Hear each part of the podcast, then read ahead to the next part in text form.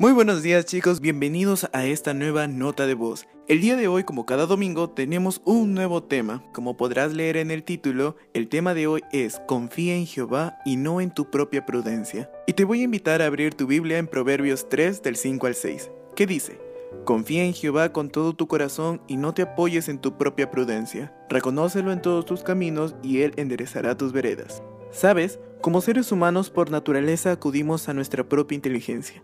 Quizás alguna vez pensaste que tenías razón y terminaste confiando en tu propia opinión y dejaste de confiar en la opinión de Dios. Pero debemos reconocer que nuestra inteligencia es limitada, en cambio la de Dios no.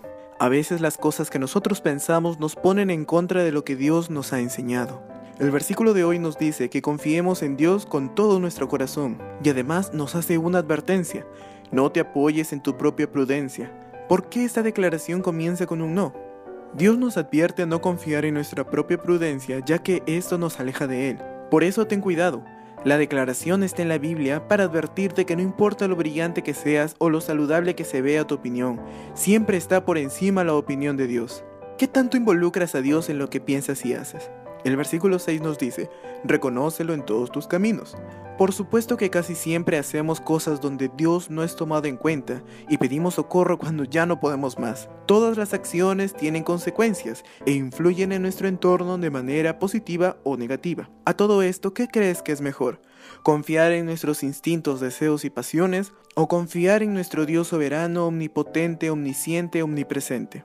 Toma un momento y piensa cuál es realmente tu forma de vivir.